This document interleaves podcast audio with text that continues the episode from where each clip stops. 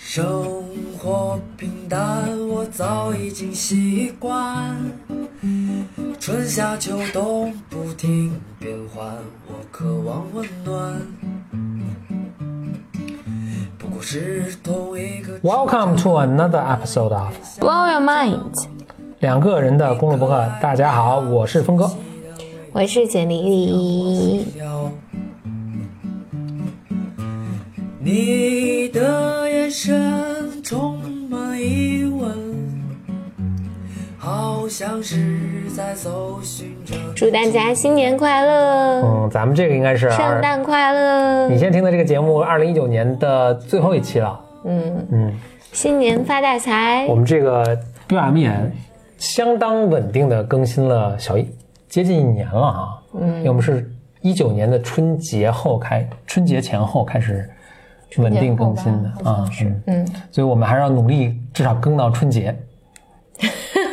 更完更新完一年。是的，明年有大计划。嗯，今天呢又是持续分割小本本。哎，我说李李啊，咱这分割小本本咱得快更，因为这分割小本本增长的速度是比那啥的速度还快。好，嗯，你快讲吧，你今天要讲什么？你带来了什么样的惊悚故事？我先讲一个《经济学人》这个杂志，你应该知道吧？嗯嗯，就是还是一个很嗯规格比较高的一个一个杂志。嗯，他们做了一个很有趣的一个实验，就他们，你知道今年人工智能突飞猛进的发展，是吗？嗯，我还以为没什么发展呢。嗯，突飞突飞猛进发展。有一个人工智能的一个细分领域呢，叫自然语言处理，呃，就是什么自机器翻译啊什么的这种，呃，获得一个长足的发展。那其中呢有一个，哎，这跟那个有个叫 Open AI 的一个，呃，你就理解为研究机构吧，他们做了一个自然语言的一个模型，其中的一个应用场景啊，你就理解为是聊天机器人，嗯，它能跟你聊天啊，就是这个这个模型叫 GPT 杠 two 啊，嗯啊，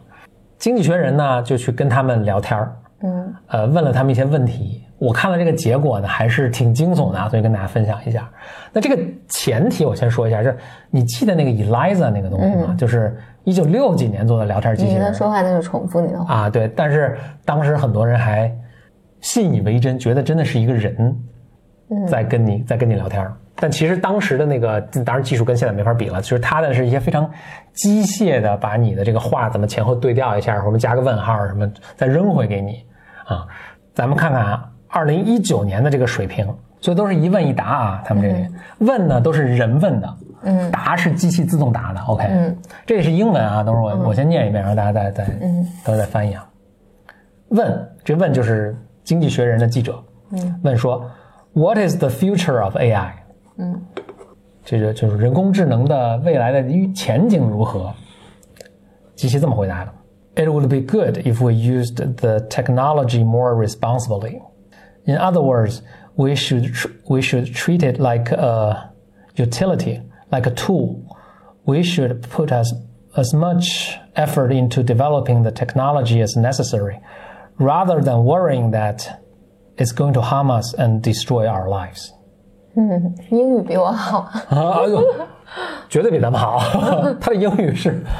非常非常就是即可乱真，就是你看了这个，嗯，是你完全 无法判断。就如果你尤其只看这但这一段话，个这个是比如说，比如说科学家提前埋置进去的答案吗？不是就它自动生成。自动生成的，它底下有很大篇幅啊。那我我先给他解释，我就我就给大家翻译一下他刚才说什么啊，就说呃人问嘛，就说这个人工智能的前景怎样？这个机器回答说，我们如果呢更，我天，这是翻译过来就是，而我这现场实时翻译啊。他就说还行啦，他就是他说我如果我我们要更工具来用。对，我们要更负责任的去使用这个这个技术。呃，换句话说呢，我们应该把它当做一个呃 utility，工具当做一个呃资源，呃，哇，utility 还真不知道怎么翻，就我们当做一个工具吧。然后呢，我们应该尽量努力的去开发这个技术，而不是要过多的担心呢，它会伤害我们或者毁呃毁掉我们的生活。嗯嗯，就然后他通篇就是他问了很多问题，十几个问题，就每个问题的回答差不多都是这个风格啊。嗯那我想说的是，一，首先这已经达到一个非常鬼斧神工的一个呃水平，就是你如果只看一段话的话，它是非常和谐的。但是呢，你看多了，你会发现，他说的都是车轱辘话，嗯，没有没灵魂，没有灵魂，没有没有一个他想真的表达的一个意思。但是如果你我今天就不不解释他后面的这个技术了，其实你知道他的技术之后呢，这毫不意外，嗯，毫不意外，他没有一个他想，尤其在几段话的时候啊，嗯他没有说这几段话是组织起来，我想表达一个核心的意思，然后我又不都这每一段我去从一个侧面去描述它，或者去论证它，或者去反证它，或者怎么怎么样，它这就是一个就是一个 random walk，就是一个随机生成的一套文字，然后你不直指它的话，它可以永远的生成下去。嗯你在局部局部区域，就比如说三五句话之内，你看它都是哇，这是一个大学生水平，或者一个至少一个高中生水平的写作水平。但你拉开了，你看哇，这这一派胡言，就没有没有后面没有一个灵魂。嗯一方面好像哎安心了一点，就说这个其实比达到人类水平，就就还差很远，或者其实它这个方向其实可能永远达不到人类的水平。嗯因为这机器后面确实是没有一个思想的。但是另一方向，另一方面，我突然一想，我就这个叫什么不明觉厉还是不想自惊啊？反正就我又又其实挺担心，因为我突然意识到，大多数人说话这个逻辑水平也没有比他更高。因为我经常跟人说话的时候，我需要停下来我说：“你刚才说这句话跟你前面三句前说的话那是你有问题。逻逻辑关系是什么？然后那个人可能也会愣了一下，想跟我说，其实没有什么逻辑关系，我就是想到这儿了，我就说了。对啊，this is human being。但我想说，就是确实很多人的逻辑水平也没有比机器更高了，所以是不是这个其实已经达到了，已经已经达到了很多很多人的认知水平，也不好说。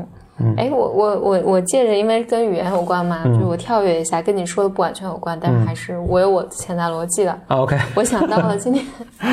今天就是啊、张佩超是，反正也是心理咨询界的介介绍一下他是谁的，嗯心理咨询界的一个天才吧。嗯，然后我对张老师评价很高啊。对，佩超今天说了一个话，我觉得还挺有意思的。他说，就讨论到语言这件事情，嗯他意识到，因为他他是个精神分析师嘛，他也被分析很多年。他说他刚开他在用英文做分析，嗯被分析的时候，他觉得那个他描述很有意思现象，他觉得自己的讲英文的那个人格一直在接受分析，而讲中文的那个人格一直在观察，哦，就是他他分裂开了，这个讲中文的人格经历了这一切。但是并没有出来，大概这个意思吧，就是我描述不准确啊。嗯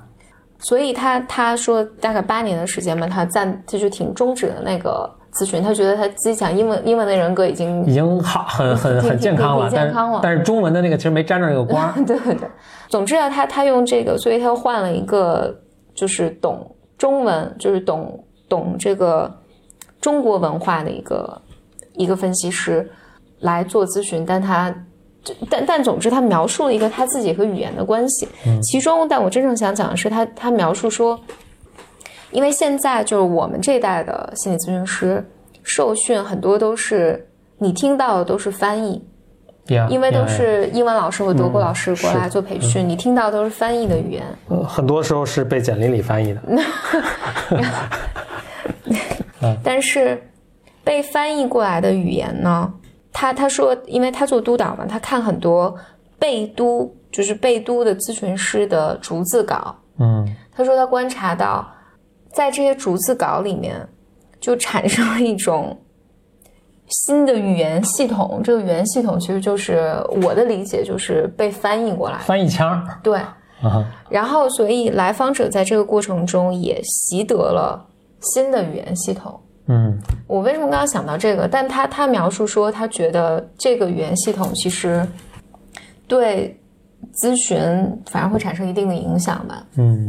我觉得他这个观察还挺有意思的，是挺有意思的就因为为什么我会突然想到这个？因为你刚才在翻译就是那段的时候，你明显说的就不是中国话。OK OK，嗯，你说我们不必过度的担忧他，在他什么之前，就对就诸如此类吧。对对对，这就不是一个正常中国人说话的逻辑。嗯，等于在一个新的媒介中工作了，你这是？对对对，嗯嗯，他说这个还是会对来访者和和对咨询是有影响的，就因因为他和我是老乡，是河南人，所以他包括哎，那你看用河南话做做做分析的时候，可能又是一种媒介，对吧？对对对，嗯就是如果你能用你的家乡话，所以我记得我自己的分析师有一次我在跟他想讲一个东西的时候，我说我真的是不知道用英文怎么描述这个，嗯嗯，啊、他就说没关系，你用中文讲。他也能体会到。就对他，他不需要，就是这个过程，其实他不不再需要知道我的这个具体的语义是什么，他只想听到情绪，以及这个是讲给我自己听的。嗯嗯，我觉得这个还是就是包括语言确实很有趣的观察啊。啊、语语言这个东西非常非常有意思。我觉得我在说北京话跟普通话的时候，嗯，我确实有非常不同的这个情绪吧，嗯，被调动起来，还是挺明显的。对嗯对，对，我的家庭里面还有我的学校里面是没有鼓励我。呃，都不鼓励说讲方言嘛。嗯说说方言嘛，说说河南话这个东西，所以我能听得懂，但是我一直说的很难听，嗯。就是我说的就不正宗嘛。然后这次呃就是跟跟佩超，因为上周他来北京，在新史讲了几天工作坊啊，真的特别特别好。是。Anyway，我们俩晚上就吃饭，吃饭的时候其实花了很长，因为我们俩是老乡，嗯。嗯，然后就讲了很多方言，我觉得非常非常有意有有意思，就是他他就讲了，就是就是包括因为河南嘛，包括豫西到豫东，就整个语言的变化，以及我们那种河南话里面的那种咦耶，就是这种。他用很多这种声音来表达情绪，呃，我觉得是非常非常有意思一个事儿，所以，啊、我我我也在想，就是好像上周我们俩的那个对话，使得我到今天也也在反复的在想，就是比如说我后来接受的所有的教育，还有生活的方式，以及我使用的语言，它到底是使我离我自己或者离我更近了，还是更远了？这还是挺有意思的。就是就是你跟我说的，就是下我下面想说的一个是你跟我说的，也是最近这两天跟张本超聊天，你说到一个事情，就是一个新的学派的一个建立是要。嗯，灭掉一个老的学派，那个那个，你想你想对对对讲讲吗？那个事儿我觉得挺有意思，嗯因为他在讲就是精神分析这个事情嘛，反正讲到有一个细节，这个细节就是因为精神分析这个东西实在是太新了，其实才一一百一百年嘛，一百多一点，一百最多也就一百二十年。然后他在从弗洛伊德出现，然后，嗯、后来就出现了各家。弗洛伊德他学生跟他撕，然后他学生的学生各个学派这这个就是就分支出很多很多派。花齐放，对，每个流派都有不同的观点。当然，我们在讨论这些，包括后后来发展出什么叙事啊，就是认知行为啊，等等等等，看起来都似乎特别的不一样。所以，当然就是当在在这个课上就有人提问吧，就是，哎，我我也忘了具体的这七期了。总之，总之，佩超讲到这个，就说，其实如果你仔细看进去，他们内在的核心大概率都是相通的。但是呢，因为当你你作为一个学生，你要杀掉老子的时候，你要杀掉你的老师的时候，你就要站出来说，象征性的杀掉啊，对对对。不是说真的就是。就我提出了一个推翻老推翻那个老的这个学学说的，然后我就要站出来说，我提我我有一个新的学新的流派新的学说，那大家就会质疑你啊，你到底你那你说说看你到底和和你老师有什么不一样？嗯，所以这个时候人就要处在一个矫枉过正的偏执的状态，说我跟他完全不一样。嗯，要彻底撇清关系。彻底撇清关系。所以在这个过程中呢，就会否认掉，而且也只有他这么坚定的撇清关系以及否认掉之前老师的一切，他才能有信徒。因为绝大否则你们差不多，我何必信你呢？对对对是，嗯，对，就是只有这种坚定和偏执才能带来信徒。所以呢，那新的这个学派里面，人们就才能狂热的相信你你说的是对的。那这个状态其实对于你我换句话说，我真想补充，我觉得就是就尤其是这样，你才能吸引一帮就对老的东西不满的那帮人团结在你周围。对呃，就是肯定肯定有这帮人嘛，对吧？所以你把他们团结在你周围，你必须得特别标新立异，特别就完全跟以前格格不入。对，即便不是真的格格不入，你也要表现的我你包装什么这样？对啊，格格不入。而且只有因为你你不能站起来说，哎，我跟我老师我大部分赞同他，然后只有这一点不一样。大家就不理你了。嗯所以只有这种状况，一个新的学说才能产生，然后它才有新的信徒。但实际上，这个对于新的信徒来讲，其实弊是大于利的，因为你如果真的信的话，你就会抛弃掉所有旧的那些智慧。老的东西里面其实也有对的东西嘛，对嗯？那这个新的学术发展、发展、发展，你就会生出新的人来背叛你嘛，嗯来来杀掉你。而在这个过程里面，怎么讲呢？就是实实际上世界万物都是共通的嘛，道理其实也没有那么多种。嗯，你最终殊途同归，你都是还是要认可老的东西的。那这时候你的面子又撑不住了，怎么办呢？呃，配超的话是说，大家就只好走后门儿，旧瓶装新，哎，新瓶装旧，新瓶装旧酒，对对对，就是把老的那些概念在移花接木，在我的这个新的流派再创造一个词汇，然后我给它一些 slightly different 的定义或者描述，然后我说啊，这是我们这个理论里面一个新的东西，嗯嗯，也是很有意思的。我觉得这个，我我觉得至少这个佩超这个观察，我觉得是可能人类就是这么进展的，嗯嗯我联想了好几个，你比如说，我以前看艺术史的时候，当时教授还是什么跟我们说，就是你你看艺术的发展，其实其实就挺符合这样，他不不是用他不是用这个视角去弄的，但是他的那个描述，其实我觉得一对应是挺合适。每个艺术流派，比如说以前的什么，呃，我也不记得什么派，反正什么派吧，然后就出现一个印象派，什么什么 Q B 怎么什么这这些，他们会出现，他们要就要把那个全打翻。嗯他是我们老师形容是，他是两代人之间的对话一样。就我就特别，你可能想一个青春期的儿子吧，就是我我就就完全不认可你的一切任何什么东西，我就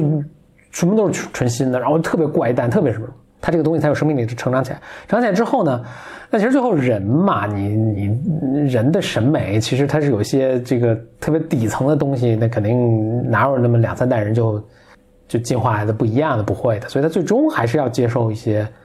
嗯，这么几千年来大家在艺术上的观察的一些道理啊，这个是你逃不掉的。但是它有一个成长的过程中，某一段它就要把这些东西全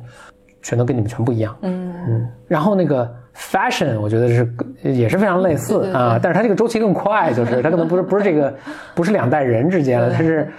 呃啊两个夏天之间对对对对 叫叫叫轮环一圈，然后但可能过一段时间，哎，你就你会发现又复古了，又怎么怎么样的，对。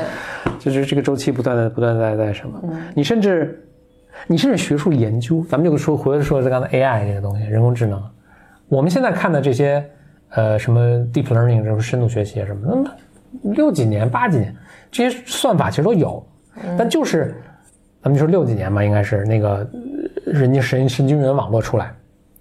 哦火了一阵儿。然后，嗯，美国那边投很多钱去，然后当时就跟我觉得你拿那个报当时的报纸，你到现在一看，这个标题都一样，说啊，我们马上要做造出这个能思考的机器，然后能跟人对话什么这那。哎，结果 Minsky 什么在，呃，这这细节不说，他写了篇文章 Perceptron 什么，还说你们这是有局限的，突然哇嚓一下就没有人再去搞神经神经网络了。大家全搞些新的东西，什么呃专家系统啊，什么这个什么 symbolic system 什么这种，这个被打入冷宫，做一个跟你们完全不一样的东西。然后过了二十年，到八十年代的时候，哎，大家又转回去做人工智能，又把那个专家系统什么又全都打入冷宫，嗯，又做一个跟你，反正就就很逗。然后到九十年代又又这个神经网络又被打入冷宫，然后到直到现在，我大概五年前吧，十年前，这个东西又又开始热，嗯，这个轮回这非常有趣。呀，人人类可能，我觉得，因为我觉得心理咨询里面，一个人的创伤修复也差不多是这样，就是你不断的在循环中，你不断的掉入同一个坑里，但就是每次掉的稍微有一点点不一样，嗯，嗯，然后这些这一点不一样，就带给你一些新的体验，能让你下一次再掉回来的时候又有一点点不一样，就是一个螺旋式上升的，嗯，这么个过程。我再回到语言上啊，我读到一个东西，就语言的学习，大家都说成年人语言学习是很困难，其其实不是。他们做了一个研究，发现就是你不管几岁开始学语言，你要想学到，但但是你比较持续的投入的去学啊，这真真学啊，你不能说我就每天看个美剧那不行，你真的学，就是你从一句话不会说到你成为一个相当 master 级别的一个，就是或者是是是呃熟练掌握，熟练掌，就是达到 native speaker，就是那个那个母语那种级别的，谁都需要三十年。哦，嗯，你从婴儿开始学，你差不多到三十年就才能真的很好的掌握这个语言，嗯，包括书写啊什么的，其实差不多。你从二十岁开始学，你学到五十岁也可以了。好的，那你要不要做出这个努力啊？是吧？然后他们就是画了一个，我不知道，我没有细看他的那个这个轴，横轴啊、纵轴是怎么样，但是他他差不多是每个人学习这个成长曲线。嗯，你从二十岁开始学，从十岁开始学，从五岁开始学，从六十岁开始学，它这个曲线其实这个上升程度是差不多的啊，只是可能六十岁你可能来不及到那个特别高度的那个，就就就就就没有机会再学了。但是成成高差不多的，所以他就说就说不要因为就大家都有误会，就是年纪小，年纪小时候，但其实年纪小他之所以学因为是他不干别的，就整天就就就学这个。你你嗯大了，你还要干好多其他的事儿，所以你没有那么多时间的投入。但你从时间投入来看，你其实你学个二三十年，你都能达到非常流利的一个程度。OK，这是第一点。但第二点呢，这是好消息了。但是坏消息的是，你的 accent，你的这个语音语调，这是有区别的。嗯，这个学不好真学不好。那为什么学不好真学不好呢？嗯，就科学家发现，刚生出来的小孩是所有的语音都能识别，另外所有的语音呢，它都能是能发声的，它是能发声的。但从十一个月大开始之后，它就逐渐逐渐只发声或者只能识别自己母语或者他自己周围人讲的语言的那些声音。因为大家知道，有些有些民族的语言是不分不带不不做某些语某某些声音的区分的，比如特别是这声母、韵母啊、声声母啊，就是你比如呃比较典型的日语啦，R 跟 L 不分，嗯，就 surprise 和 supplies 对吧？嗯，不分。就在他们的大脑中，比如日本人一个大脑，他是真的不分不出这两个音，就这个两个音对他听来真的是一样的，嗯，他发出来也是也是一样的，发发发不出这个这个区别，或者呃咱们比较熟悉的中国南方的前鼻音后鼻音，嗯，它听起来真的是一样的，嗯。嗯，所以婴儿也是他的大脑可能刚出生的时候，他是因为他也不知道自己生活在哪个文化环境下嘛，所以他所有语言都能发。嗯，但是过了一段时间呢，大脑为了提高效率，他就把那些哎，其实我听不到的，平常从来用不上，用不上的这些声音，他就不做区分了。嗯，哎，这就是为什么成年之后学德语特别困难。就因为它的有些语音是真的汉语中没有的。对对对，你就没有这个东西，就是学起来就很困难。嗯，我再分享一个，这是美国一个很很好的商学院，Kellogg 商学院，呃就是基本上跟沃顿差不多一个水平的一个商学院。他们他们市场部做的，市场的教授应该是做的一个研究。他管有一有一波用户呢，叫做 Harbinger users，什么意思啊？就这些用户啊，特别善于用那些失败的产品。哦，对，你你跟我讲了，我跟你我跟你讲过啊，就他们用什么死用什么失败？他这我我说描述一个一个环境啊，就是一般呢，嗯这个商家都会推出一些新产品，比如说推出一个新的饮料啊，什么推出个新的小电器啊等等，再放上去。那这些东西呢，如果卖得好，他们就成为一个常见的，就就就就一直卖了啊。卖不好呢，他们就把这个产品撤了。嗯，就他们就看那些撤掉就等于失败了的产品啊，嗯，他们会发现，那咱刚开始肯定也也卖出去一些啊，会买这些刚开始推出但是后来失败的产品的，老是一拨人，嗯，乃至于就是就说明这这帮人爱尝鲜啊。他还不还不比这稍微复杂，但我解释一下。但我先先把这个情况说的更清楚一点，因为稍微有点绕。就等于他们，你甚至可以为他们成为一个一个天气预测，就是他们买哪个产品，这个产品就大概率失败。OK，OK，但接下来我想说几点，就他们不仅仅是尝尝鲜，就他们发现这些人会持续的会买这个产品，就他真喜欢，就是他们的他不仅仅是尝鲜，是他们的品味比较独特，就他们喜欢的东西，大众就不喜欢，OK，、或者大众喜欢的东西，他们就不喜欢，不管是有意为之还是真的就是特别独特，那这这是第一点。第二点呢，他们其他方面都很正常。比如说，他们当时一个假设是，也许这些人贪便宜，就是因为新品推出，它都会相对就会有打折或促销啊什么的。他以为他们会贪便宜，但后来发现他们购买的时候呢，他们用这些比如说什么打折券的这个频率，其实也并没有比正常人高。嗯，就他们其实都是很正常的，嗯，不是为了贪便宜，呃，就像刚才说的，也不是为了纯为了这个尝鲜儿，嗯，就是他们的 taste。他们对他们他们就不太好就从咱们正常的这 demographics，就是从正常的咱们什么男女性别、高矮胖瘦、教育程度这些指标，很难区分出这些人，这这这撮人是什么，因为他们其实很想判断这些人是什么，就是他们如果买的话，咱这产品是不是就别干了，对吧？嗯，很难区分。但后来呢，他们又发现另一点，就是这些人他们的行为特别一致，就是他们不仅仅是买东西买哪个哪个玩完，嗯，他们。他们还这个，比如他们，因为这是在美国做的研究啊，就他们支持那些候选人，就是那个政治竞选候选人，比如说我会竞选本地的什么市长，或者竞选本地的这个参议员什么的，众议员什么的，他们也都爱选那些失败的候选人，就他们就可能他们去支持谁，这人可能就够呛。他们是先是买了死神来了，对对对，然后还有呢，他们买的房。也这房哎，对，这房子也都会下跌，呃，就是要不下跌，要不就是涨得也慢，反正就比起别的房，他们这个就是都是亏本的投资，嗯，所以最后就是他们怎么认辨认这些人，就是就能够从他们的这个 zip code，就是从他们的邮邮编能够判断，嗯，就因为他们都喜欢在这儿买房，然后这儿的房就不行，就就疲软，所以他们就由此能够，就因为从其他的很难判断这些事，但是从他们的这个邮编的地址的邮家庭住址的邮编可以判断哦，就这帮人。啊，所以他们买房也投资失败，然后呃呃，这个支持竞选人，支持竞选人是他们真金白银啊，就是他们，因为他们可以捐款给这些竞选人去是吧？就就他们他们去支持哪些哪些候选人，哪些候选人失败，他们买哪些产品，哪些产品玩完。So sad。对，对一帮很有趣的人，但是呢，还有一个很 我觉得很悲催的一个情况，就这些人。特别爱参与市场调研哦，真的，对对对，我觉得他们可能是因为这我这我瞎猜，有可能因为他们很难买到自己喜欢的产品，因为他们喜欢的产品都很快发现市场上找不着了，嗯，所以他们很很喜欢参加，这叫 focus group，嗯，就是把一些就他们做市场调研会找一些真的用户来做访谈啊什么的，所以他们这个好像这个他们的研究就是说。就来的都是这种人，就说你做市场调研要很小心。就如果来的是这种人，然后你按照他们的品味去设计了一个产品的话，就他们是会买了，但是这个产品很很容易失败。嗯啊，那你要小心这些用户。那最后我我说我我说说一个这个情况，就是咱们这个 B O M 之歌。有城市匆忙，我总迷失方向。大家终于知道，你当你唱出来，大家终于知道那个唱歌的不是你了。OK，这个我我因为以前做片头曲的时候，都只是拿出它第一段嘛。其实这首歌的歌词好多好多段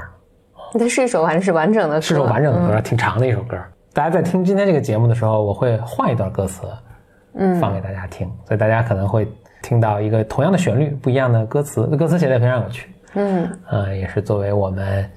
呃，给大家的一个小小的新年礼物。嗯，希望你喜欢这首歌，我们的《Bimers 之歌》。嗯，这是老虎写的音乐，叫 Tiger。嗯嗯，我们的朋友老虎，他写的，他唱的，然后他忘了，所以这歌可能。绝版了，就是这是一个版，也也也也是，就是去年还是今年，我们连就今年今年，我们说终于颇经历了一番波折，终于联系到，就通过一个朋友什么的联系联系他，然后他他完全忘了自己写过这首歌，哦，他忘了是吗？他忘了，他忘了，OK，他忘了，